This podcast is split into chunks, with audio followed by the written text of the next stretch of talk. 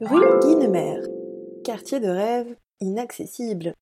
La rue honore l'aviateur français Georges Guinemer, mort au champ d'honneur en 1917 à l'âge de 23 ans.